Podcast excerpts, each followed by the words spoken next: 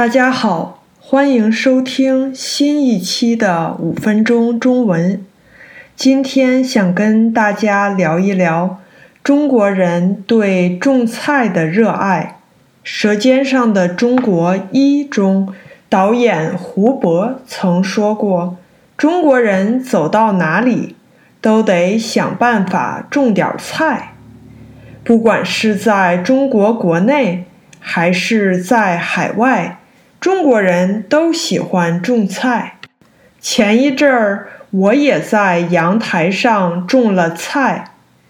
八月三号，我买了西红柿、小白菜、罗勒、水萝卜、秋葵、香菜，还有生菜的种子，正式开始种菜。这是我第一次种菜，其实种的有点晚了。最近天气已经变冷，这些菜在冷的天气很难继续成长。像生长期比较长的西红柿，现在虽然长得很高很大。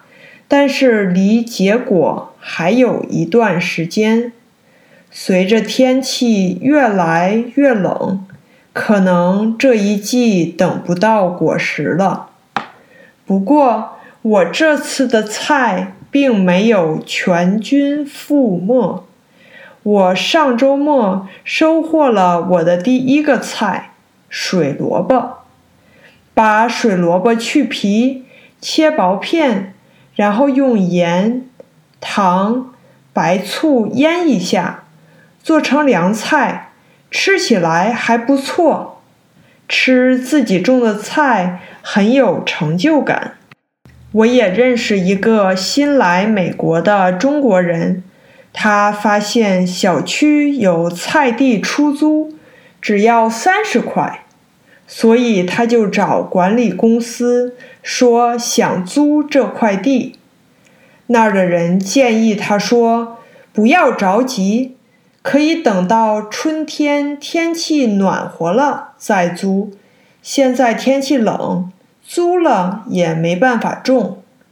虽然没有租，但是我相信，等到天气一暖和，他就会马上租下这块地，开始种菜了。”中国人在大大小小的地方、各种各样的条件下种菜的故事太多了。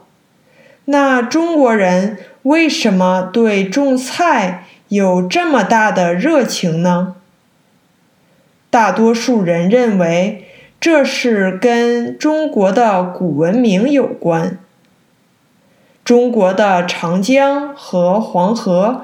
被认为是中国文明的发源地，因为这里的气候条件和土壤很适合发展农耕，所以很多人来这里种地谋生。一个家庭可以自己家种粮食，自己家种菜，自己家吃。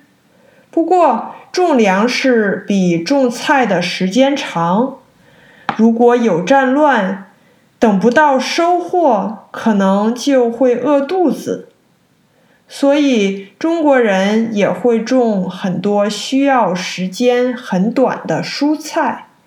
不过，不管是种粮食还是种蔬菜，中国人种菜的传统可能是刻在了基因里吧。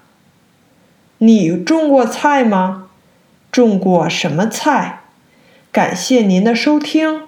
如果你喜欢这期节目，请帮我订阅、点赞、分享。感谢您的支持，我们下期再见。